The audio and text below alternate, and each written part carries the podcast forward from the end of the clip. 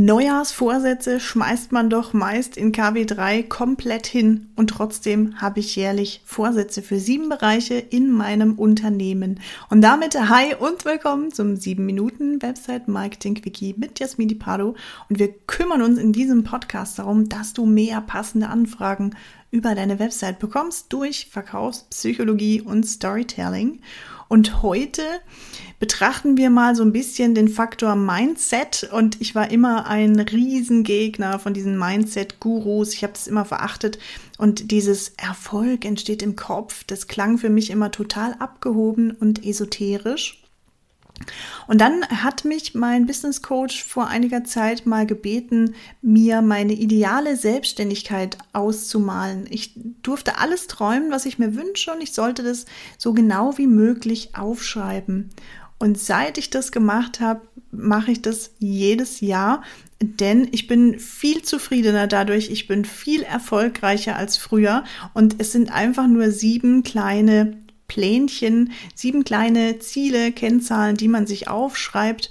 Äh, und das macht man einmal Anfang des Jahres und dann profitiert man das ganze Jahr davon. Idealerweise hängst du dir die natürlich irgendwo in Sichtweite über deinen Schreibtisch oder du hast sie in einem Miroboard und schaust da regelmäßig drauf. Also immer mal wieder ins Gedächtnis rufen.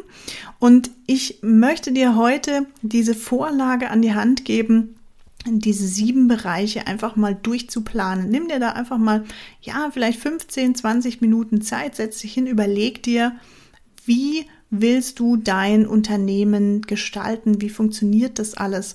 Und ich kann es mal vorwegnehmen, ich habe natürlich alle meine Wünsche in diesen Bereichen erfüllt bekommen. Und vor zwölf Monaten, als ich an diesem an dieser Planung saß, habe ich gedacht, ich werde es niemals schaffen. Das ist einfach unerreichbar und ich habe gedacht, oh Gott, das ist so weit weg. Und heute feiere ich, es ist ja noch ein bisschen hin bis Ende des Jahres, aber ich feiere heute trotzdem, denn ich habe vorhin reingeschaut und alle meine Wunschzustände erreicht. Und diese Glücks- und Zufriedenheitsplanung, nenne ich das mittlerweile, die macht nicht nur zufriedener, sie bestärkt auch dein Selbstbewusstsein, sie macht dich wirklich stark.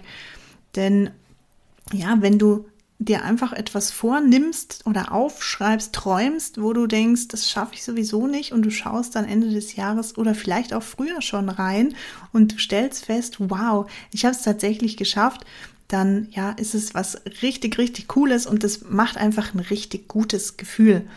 So, und jetzt lass uns mal anfangen. Wie planst du jetzt dein Business-Glück fürs nächste Jahr? Was sind denn die einzigen Ziele, die du wirklich brauchst, meiner Meinung nach? Alles andere ergibt sich nämlich daraus dann, wirst du gleich feststellen.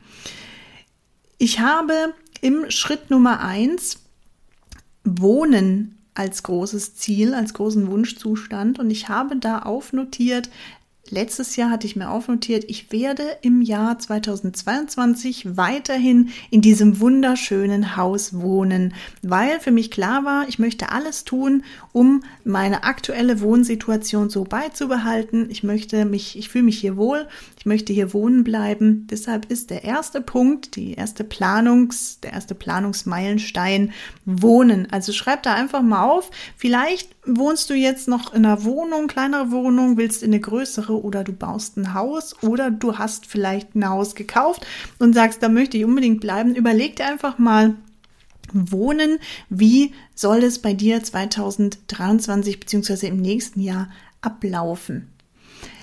Der zweite Punkt in der Planung ist die Arbeitsumgebung. Und hier hat jetzt Corona einiges verändert. Als ich die erste Planung gemacht habe, ja, da war von Homeoffice noch nicht so wirklich die Rede. Ähm, bei mir steht jetzt auf der aktuellsten oder auf der letzten Planung steht drauf, mein Arbeitsplatz wird weiterhin mein Homeoffice sein, das mir ein gutes Gefühl gibt. Und gerade der Nebensatz ist für mich ganz arg wichtig, dass mir ein gutes Gefühl gibt. Denn ich habe mein Homeoffice umgestaltet dadurch im letzten Jahr habe es ein bisschen wohnlicher gemacht, ein bisschen schöner. Also ich habe hier angefangen mit weißen Wänden und dann hingen so diese klassischen Poster an der Wand, die man im Büro halt so hat. Und mittlerweile, ja, ist es mein zweites Wohnzimmer geworden, kann man fast so sagen. Ich habe also dafür gesorgt, dass ich mich in der Arbeitsumgebung so wohl wie möglich fühle. Und das hat direkte, konkrete Auswirkungen auf meine Arbeit gehabt, auf meine Ergebnisse, auf meine Zufriedenheit und auch auf meine Work-Life-Balance tatsächlich. Denn wir sitzen nun mal am Rechner oder im Büro, wenn wir arbeiten und dann soll das doch bitte auch so schön wie möglich sein. Punkt Nummer drei auf der Planung. Überleg dir mal deinen idealen Tagesablauf. Und bei mir war das so, ich hatte zunächst aufgelistet, stündlich, was mache ich wann. Also wann habe ich Fokuszeit, wann arbeite ich für Kunden, wann arbeite ich an meinem Unternehmen, wann habe ich Zeit für Lesen, Weiterbildung, wann mache ich Sport, wann sind die Pausen. Also es war alles, der ganze Tag war durchgetaktet, damals von 6.30 Uhr bis 14 Uhr. Und dann habe ich festgestellt, mh, hm, das klappt so semi gut. Also für mich hat dieses starre Konstrukt nicht wirklich funktioniert. Und dann habe ich das geändert und habe aufgeschrieben, ich möchte maximal 25 bis 30 Stunden pro Woche arbeiten und den Rest möchte ich leben. Den Rest der Zeit möchte ich leben. Und das habe ich dann eben so umgesetzt, dass dieses starre Konstrukt von 6.30 bis 14 Uhr, das ist flexibler. Ich habe mir das so eingeteilt, dass alles gut klappt, dass meine Kundenarbeiten vorangehen, dass ich äh, Zeit für mein Business habe, dass die ich investieren kann und die restliche Zeit außerhalb der 25 Stunden Arbeitswoche, die nutze ich, um zu leben. Und da ist dann alles drin, was eben Spaß macht, was mir wichtig ist. Auch die Weiterbildung ein Stück weit oder Lesen generell. Der vierte Punkt war Kunden. Also wie, welche, mit welchen Menschen, mit welchen Kunden möchtest du zusammenarbeiten? Überleg dir das mal ganz konkret. Und bei mir war das damals, mir war wichtig, dass ich mit sympathischen Dienstleistern arbeite, die auf Augenhöhe mit mir kommunizieren. Also nichts mehr von oben herab. Das hatte ich am Anfang meiner Selbstständigkeit sehr oft vor. Ja, als ich 2013 gestartet bin, da hatte ich das öfter, dass gerade ja, so äh, Geschäftsführer ab 50 eher ein bisschen von oben herab kommuniziert haben mit mir und das wollte ich nicht mehr haben. Ich wollte, dass wir auf einem Level stehen, dass es ein partnerschaftliches Miteinander ist. Und mir war damals wichtig, dass ich mit maximal fünf Kunden gleichzeitig aktiv zusammenarbeite um jedem einzelnen von ihnen die maximale Aufmerksamkeit geben zu können. Das war mir wichtig, weil ich wollte, dass die Kunden sich richtig wohlfühlen, dass sie richtig tolle Ergebnisse bekommen und das habe ich geschafft. Ich hatte ja im Schnitt plus minus fünf Kunden gleichzeitig. Es waren tatsächlich auch mal äh, ein, zwei mehr für kurze Zeit, aber ja, da war ich einfach unzufrieden. Da habe ich das für die nächste Monatsplanung eben wieder reduziert, so dass es richtig gut geklappt hat und ich dieses Jahr grandiose Kunden kennenlernen durfte. Ein Riesenhallo und ein noch größeres Dankeschön an dieser Stelle an alle, die in mich vertraut haben, die mir vertraut haben, die mit mir zusammengearbeitet haben. War richtig, ein richtig schönes Jahr, muss ich sagen, was gerade auch die Kundenprojekte angeht. Dann der Punkt Nummer 5. Hier geht es jetzt um die Meetings. Also überleg dir mal, was ist dir wichtig beim Thema Meetings? Wie ist so der ideale Wunschzustand? Und hier war für mich wichtig, dass ich meine Meetings aktiv führe und online. Online war damals, wie gesagt, ein größeres Ding. Da, ja, es war vor Corona noch, als ich es zum ersten Mal aufgeschrieben hatte. Und ja, da, da, da war das mit Zoom und Google Meet und wie sie alle heißen, da war das noch so ein bisschen fremd, kann man fast sagen. Deshalb war mir aber damals schon wichtig, ich möchte nicht mehr zum Kunden rausfahren, denn ich möchte, wollte deutschlandweit einfach Kunden haben. Und das funktioniert für mich als Solo-Selbstständige nur, wenn ich das online halten kann.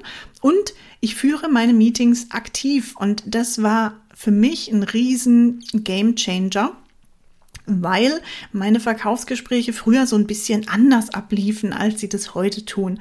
Also heute sitze ich da fest im Sattel und ich habe bestimmte Fragen im Kopf, die ich zwar durchgehen möchte, aber nicht so steif einfach wie so ein Gesprächsleitfaden, sondern das sind so bestimmte Ankerpunkte, um einfach herauszufinden, passen wir zusammen, wollen wir wirklich zusammenarbeiten, sind wir so auf einer Wellenlänge und kann ich überhaupt helfen? Das ist für mich ein ganz wichtiger Punkt. Also ich möchte niemanden etwas verkaufen, dem ich dann am Ende ja, äh, dem ich nur halb helfen kann oder der dann auch nicht wirklich weiterkommt nach der Zusammenarbeit. Also da, das meine ich mit, ich führe die Meetings aktiv. Das heißt, ich habe so einen roten Faden, an dem ich mich entlanghangeln kann, gebe aber dem Kunden eben die Möglichkeit, sich und sein, seine Herausforderung in den Mittelpunkt zu stellen, dass wir darüber fokussiert sprechen. Der sechste Bereich sind, ist der Bereich Arbeitsergebnisse. Und hier war mir wichtig, dass ich Top-Ergebnisse abliefere, die von hoher Qualität sind und die mich beruflich weiterbringen. Und dafür bin ich auch bereit, die extra Meile zu gehen für meine Kunden. Also überleg dir hier, was ist dir wichtig? Beim Thema Arbeitsergebnisse möchtest du lieber Quantität statt Qualität, gibt's ja auch.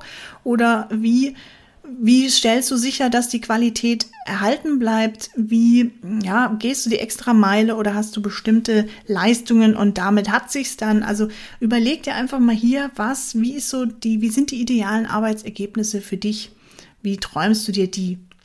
Und dann ist der letzte Punkt, der siebte Punkt, geht es um den Umsatz, denn na klar, wir müssen ja wirtschaftlich auch denken. Umsatz ist nicht alles. Bei mir war das früher ein ganz anderes Mindset. Da war, äh, da war ich immer sehr getrieben vom Umsatz und dem neuen nächsten Umsatzrekord. Mittlerweile denke ich da ein bisschen anders. Da ist mir einfach die Freizeit, die Freiheit, das Lebensglück viel wichtiger. Aber klar, ohne finanzielle Sicherheit hast du auch keine Freiheit, äh, die du dann ausnutzen kannst oder leben kannst. Deshalb ist Umsatz einfach auch ein elementarer Punkt. Und hier hatte ich damals für mich festgelegt, dass mein Monatsumsatz bei mindestens 10.000 Euro beziehungsweise jährlich bei 120.000 liegt. Hier musst du einfach mal für dich schauen. Also für mich war das damals ein riesen, riesen Betrag und ich hätte niemals gedacht, dass ich den erreichen kann. Wir haben jetzt noch einen guten Monat über bis zum Ende des Jahres und ich bin mittlerweile schon bei ja knapp 132.000 Euro Umsatz. Das heißt, ich habe das sogar übertroffen weil ich aber, da bin ich mir ganz sicher, weil ich aber die vorherigen sechs Säulen für mich auch so ganz klar definiert habe und die einfach auch erreicht habe. Und dann ist der Umsatz einfach nur die logische Konsequenz daraus. Wenn du das vorher mal glatt gezogen hast, dir einfach mal überlegt hast, wie du das haben möchtest für dich. Es sind viele verschiedene Zahnräder, die letztendlich dann ineinander greifen. Und da einfach mal an dich so den Impuls, was ist so dein idealer Umsatz? Bedenke, Umsatz ist nicht gleich Gewinn. Also das, diese Riesenzahl, die hier im Raum steht, das ist nicht das, was dann in deine Tasche wandert. Du hast ja auch noch Ausgaben. Die Steuer möchte ja auch noch bezahlt werden. Wie viel brauchst du, damit du gut und glücklich leben kannst, zufrieden leben kannst und eine coole Work-Life-Balance hast, dass du auch noch Zeit hast, um zu leben? Und dann das einfach mal aufnotieren, vielleicht auch schon mit reinbringen, wie du dir, wie du planst, den Umsatz zu generieren.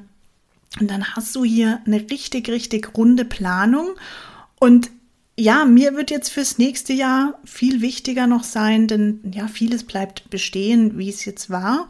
Mir wird aber wichtiger sein, dass ich noch hilfreicher sein kann für Unternehmen und für Selbstständige, dass ich wirkungsstärker werde, hm, vielleicht noch ein Stück inspirierender und ganz wichtig zufrieden bleibe.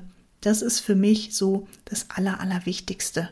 Ja, und jetzt die Frage an dich. Hast du mal dein Wunschbusiness aufgeschrieben irgendwann oder ist es jetzt so das erste Mal, dass du damit in Berührung kommst? Gerade noch mal kurz, damit du jetzt zum Mitschreiben dir dieses, diese Vorlage sichern kannst.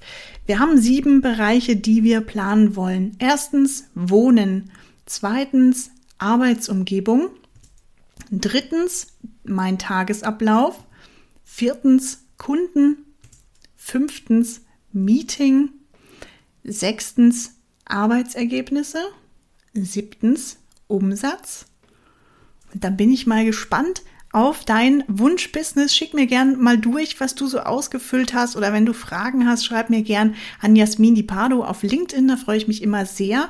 Und ja, wenn du jetzt sagst, Mensch, jetzt habe ich das gemacht, aber wie komme ich denn jetzt dahin? Wie schaffe ich die Ziele? Dann lass uns gern mal sprechen. Ich habe da was für dich vorbereitet und ich freue mich sehr, wenn du dir über meine Website einen Termin einstellst auf www.inotech.de oder ja, wenn du einfach mir eine Nachricht schreibst und dann gibt es zwei Möglichkeiten, die wir, wie wir zusammenarbeiten können. Entweder ich kümmere mich darum, dass es bei dir läuft und übernehme quasi die Arbeit oder du machst, kommst in mein Trainingscamp. Wir setzen uns sechs Monate lang immer wieder zusammen, regelmäßig, wöchentlich und schauen uns an, an welchen Stellen wir schrauben und du kriegst zahlreiche Lektionen über Verkaufspsychologie, Storytelling, Copywriting. Wie verkaufe ich eigentlich richtig? Wie mache ich so ein Angebot, dass es gekauft wird? Wie verkaufe ich ohne aufdringlich zu wirken?